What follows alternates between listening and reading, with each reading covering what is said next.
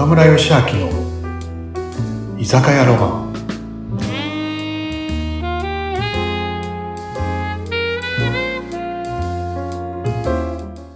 はい、うなみさん、皆さん、今日もこんばんは。こんばんは、岡村さん。あー、寒い寒い。もう年末ですね。うん。年末、いや、ほんと今年ももう終わりだね、うなみさん。あっという間でした。早かったね。早かった。だって岡村さんあれ言ってたじゃないですか。年を取るごとに1キロずつ早くなる。そうそうそう。年齢の速さでね、駆け抜けるからね。本当だよね。もうね来年は60キロか。早いな。でもどうだった？今年もいい年だった？いい年でしたよ。だってこの番組スタートできたし、うん、出会いも多くってすごくなんかあっという間でしたけど楽しかった。あ、岡村さん一杯飲みたいです。ああ、そうだそうだ、ごめんごめん。いつものものね。いつもものね。の。はい。はい、お待ちとね。はい、はいお待ちと。じゃあ乾杯しよっか。乾杯はい、乾行きましょ杯。乾杯はい美味しいな。いやー、ねえ、うなみさんさ、なんかさ、え。はい。こう、雨って好き、雨？雨は嫌い？雨って空から降る雨ですよね。雨ちゃんじゃなくて雨ですよね。まあね、あの、ここで言う雨って、そんなザーザー降りとかさ、台風とかそういうのじゃなくてさ、うん。ちょっとこう、しとしと降る雨というかさ、なんか、そういうのってどう？そうだなぁうん。どう？やっぱ嫌い、好きでもない？まあ、どっちかって言ったら、晴れの方が好きですね。やっぱり気持ち、よーしって気になるからね。なんで？どうして？いや俺ね、雨ってなんかね、嫌いじゃない、好きなんだよえ、ね。そうなんですか？晴れが嫌いなわけでもないよ。でもね、俺雨も好きで、なんかね、朝起きて雨が降ってると気分いいんだよね。え、そうなんですか？なんだ、なんですか？なんだろう？るって言われるけど、うんでね、そのなんか飲みながら雨が好きとかって言うと、え、なんで変わってるねとか変わってますねって言われるんだけど、どうしてって言われるんだけど、その理由がね、自分ではよくわからないんだよね。あでも、うん。この前じっくり考えたわけ。うん。なんで俺は雨が好きなんだろうって。でね、やっぱりね、もう、あの、きっと、あのことなんだろうなって思うのがね、えー、なんだろう、すごい気になります。若かりし。若かりし頃、まあ今でも若いんだけど、若もっともっと若かりし頃、子供の頃、僕たちあの、中学校に入ると、キャンプに行くのね。朝霧の、富士山の朝霧高原っていキャンプいいですね。でみんなでうんキャンプファイヤーやったり、看護師飯やったり、ね、楽しい、こう、外で寝るって、まあ、外っていうかね、テントで寝るって。で、その時に、男4人とかで一つのテント、女の子4人とかで寝るんだけど、うん。なんかね、気になった好きな子がいてね、当時ね。で、好きな子が、こう、何、まあ、俺、岡村よ義明だからよっちゃんって呼ばれたね、ご同級生に。よっちゃんなんだ。ね、これ、いやらしい話じゃないんだけど、いやらしい話じゃないうんよっちゃんさ、今日一緒に寝ようよって言われたのね。中1へのー中学校初々しいから、まあ今も初々しいんだけど、初々初々しいじゃね、中1って。うん、だから、そうね。エッチなことじゃないんだけど、そうね。なんかせっかくだったら、こうやってね、こう一緒に寝るというか、時ないじゃない、キャンプって。うんいろいろ将来のこととか話したいって言われたんだよね。で、女の子2人ずつ変わって、隣で寝たんだね。うん。寝ながら将来こんな風になりたいとかああいうことしたいとかっていう話をすごいしたんだよね。でその時に朝霧高原って降水確率って結構な割合で雨が降るんだよね夏で。あ、まあ、でそうだね。うんうん。やっぱその時に僕としては初めてのこうなんだろうなあの外でテントでそのテントに落ちる雨の音がうんなんともこうロマンチックでうん。そうな夜だったよね。音がポツポツってこうなんかテントに落ちてる中でそう二人で話をしてるんだよ、なんそうか。そうそう。えー、素敵。なんか青春っていうかさ、うんなんかそれでそういうのとか、うんうん。すごい僕が中1の時でその夜のことを覚えてる？雨の、テントに当たる雨の音も覚えてるから、うんよっぽどこう、やっぱ嬉しい感情とさ、うんなんか、あ、あの時のあれかなと思ってみたり、うんうん。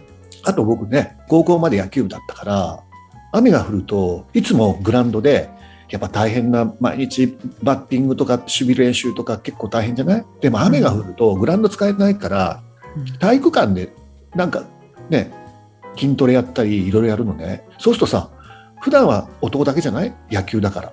そう体ね。育館に行くとさやっぱバレー部とかバスケ部とかさやっぱその時に男の時に女もの子がいる？好きな女の子がいたから。いたんだ。別の子ですか？そうそういう。子見たり。こういうやっぱね、覚えてるこうんだね。いうのの感じでセットになってるのかな？雨が降るといいことが起こるみたいな。あ、そっかそっかそっか。そうそう、ん。条件付けになってるのかな？だから雨のこと好きなんだね。ああ、いや、いいですね。だ。からねあのふこれもね変わってるって言われるんだけどうん。あのあれ。雨が上がって晴れてく様よりも、うんあの晴れがだんだん曇ってきて雨が降るっていう様が大好きで、うんうんうんそうね、変わってるって言われるでもうなみさんさうん。偏方性の法則って聞いたことある？偏方性ですか？あの性、カエルにあ、わかります。報告の方で偏方性。に性ね。うんうんうん。偏方性の法則ってどういうのかっていうとなんか人が人を好きになる瞬間で人が人に好意を持つ瞬間っていうのはぱりあなたのこと好きですよって好意を示してくれた時にその人もおお返しとして好きになるっていう、うん例えば、自分を好きになってくれた人には好きになってお返ししたい。笑顔をくれた人には笑顔をしたいとかうん。なんかね、それが偏方性の法則。ああ、だからそうですよね。お客さん。だからお客さんを大事にすると、うん。お客さんに大事にされるとかさ、うんその偏方性の法則っていうからさ、うんあの、ブーメランの法則とも言うよね。投げかけたものは返ってくるっていうね。そっか。自分が出したものが天から返ってくる。唾を吐けば唾が落ちてくるっていうのと同じですね。そういうこと、そういうこと。うんこれ。ね、うんうん。俺雨にも偏方性の法則があるなと思って、はい。俺が雨好きだから、雨も、なんか俺のイベント、まあね、俺親方って言われるんだけど、親方って雨男ですねって言われるくらいに、お店のオープンだったり、いろんなイベントがあると、雨がね、俺のこと、お祝いにね、駆けつけてくれる。あいいですね雨のいいですね妖精がね。妖精たちがね。あ、雨の妖精って言うんだ。素敵ねロマンティストですね、やっぱり岡村さん。そうなんだね。だからね、うんかなと思って。うんすべてのこの世の中ってやっぱ、偏方性の法則があるなと思ってね。うん。あ、確かにあるね。なんかそ、うあるある。すごいある。ね、僕ね、やっぱり人って人の出会いで、なんていう人生変わるって言うじゃない。あれ正確に言うとさ、人と出会ってその人の言葉によって人生変わるっての多いよね。うん。言葉との出会いって僕もすごい、おなんなんていうあ大事だなと思って、僕、コココシャネルさんっているじゃない？シャネルの作った人。はい。あの方の言葉でね、あの、雨の中をどう踊るかなのよっていう言葉があって、へえ。そう、これって深くて、うん。何言いたいかっていうと、やっぱりさ、人生もさ、仕事も雨ってあるじゃない？言い方変えるとさ、やっぱりね、いつも晴れの日じゃないじゃない？うん。でも、その苦しい時、うん。そういう苦しい時こそいかにさ、こう、雨の日、いかにどう楽しく踊るかっていうね、うん。深いなと思うんだけど、うん。本当だなと思ってさ、なんかね、その言葉が好き。あいいですね。やだ、雨っていうか、あの、それこそなんですけど、Sing in the Rain っていう歌ありますね。そうそうああいう感じでね、こう楽しく雨の中を小刻みにステップしながら、スキップしながらこう踊るみたいなね。いろいろできますよね。いや、いいな素敵。だってさ、うん、ね、時々さ、時々っていうかさ、結婚式によく呼ばれるんだよね。うん、来賓祝辞とかさ、うんあの、ありがたいことに乾杯の挨拶とか頼まれるけど、うんうん結婚式って晴れの日って限らないじゃない？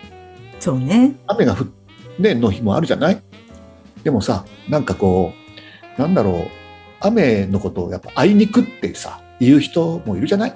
あいにくの雨。あそうですね。本日はあいにくの雨となりましたが、お二人におかれましては、みたいなね。もうきね決まり文句みたいになっちゃってますよね。雨降って地固まると言いますね あるある。昔の祝辞。あいにくってさ、マイナス言葉だから、あ、そっか。なんかね、二人の門出をさ、うんなんか、ななんとなく嫌じゃない？ねでもその時にさね今日二人をね、祝福しにさ、天からね、雨の妖精たちがこんなにね、祝福しに来てくれたよって言ったら、ちょっとロロマンチックじゃない？めっちゃロマンチックですよ。ね、だからねなんかそういうのをね雨の日には言うことにしてるかななんか。えー、雨の妖精っていうその表現がまた本当ロマンティストですね、岡村さん。僕がね若い時には、うんうん。雨のさなんか雨にまつわるその歌とかって多かったんだねロマンチックのさ。ドラマ古い話だけどさドラマチックレインとかあったじゃん。稲垣潤一さんいや、懐かしいですね。レインってやつ。もっとってやつですね。ユーミンの雨の街をっていう曲も俺大好きえでちょっと曲わかんないですけど、あれね雨の街をって聞いてみてなんかねうん。あれすごいな。そこに妖精たちよっていうねこう歌詞があって。そう。なんかねいいよ。聞いてみます。雨の街を。ね。うんうんうんでも本当にあれだね船見さんあのなんだろうな。うん。今年も終わりだね本当に。いやもう早かったですね。いやあと数日で終わっちゃうなんて信じられないですけど。ね。なんかさ本当あのあれだね。今年もさ本当晴れの日も雨の日もさ仕事もね人生の方でもさ晴れも雨もあったけどさうん、いこうやってね無事年末を迎えられて幸せだよねでもね。や本当そうですね。ねあのぜひあのリスナーの皆さんも同じ思いでぜひあの楽しく迎えてほしいですよね。ね。船見さんさまあそろそろ帰らなきゃいけない時間になっちゃったけどそう。うん。これ。ねこあのもう一つだけいいかな？最後今年最後だから、うん。あのね。お願いします。僕ねあのそう前に話したことあるけどうん。南蔵院福岡の南蔵院っていうねそのね涅槃像お釈迦様の横たわってるね像がある南蔵院さんの住職さん林角上住職ねのお話でさうん。あのそれをの話を聞いてから僕ね大晦日にやることがあるんだけどねその住職さんがねあの感謝することってうん。難しいんだよって、してないようであのしてるようでしてないのが感謝だよっていう話をしてくれるね。うん。その中であの1月1日のね元旦の初日の出に向かってあ今年もねああしてほしいこうしてほしいああなりたいこうなりたいって願い事を届けに行く人は5万といると。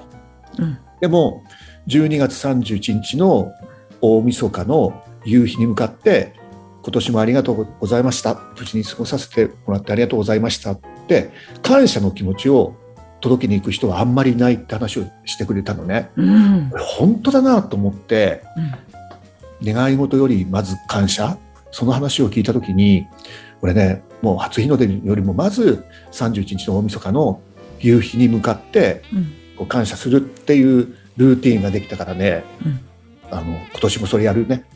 うわ私もいい話聞いちゃいました。ぜひあのね。西うんうん西田先生がね、それと岡村君もう一つこれをしなさいって西田先生文雄先生に教えてもらったのがねはい。あの夕日に感謝した後にね目をつぶるんだよって目をつぶって今まで岡村君がお世話になってお世話すごくお世話になって亡くなってる方っていっぱいいるよねっておじいちゃんおばあちゃんだったり学校の先生だったり世話になった社長さんだったりそういうお世話になって亡くなってる方を一人一人まぶたの、ね、裏にね思い出してありがとうございます、ね、何々おばあちゃん何々ありがとうございますって言ってごらん。そしたら来年は今年よりももっといい年になるよって言われたんだよね。だから大晦日にねそれを皆さんやりましょうやりましょう。夕日に。あありがとうございます。わ年末にすごいお得なお話聞いちゃった。やります。あさってですね。うん。ありがとうございます岡村さん。とんでもない。じゃあ今年もありがとう、いろいろ。今年もありがとうございましね皆さた、ん今年も聞いてくれてありがとうございます。ありがとうございま本す当にねあの来年もねうなみさんと一緒に頑張りますんでまたぜひ。え来年もよろしくお願いします。よろしくお願いします。じゃあ良いお年をかな、うなみさん、ね、そうですね。ね。はーい。はいじゃあねうなみさん良いお年を。良いお年を。皆さんも良いお年を。良いお年を。ありがとうございます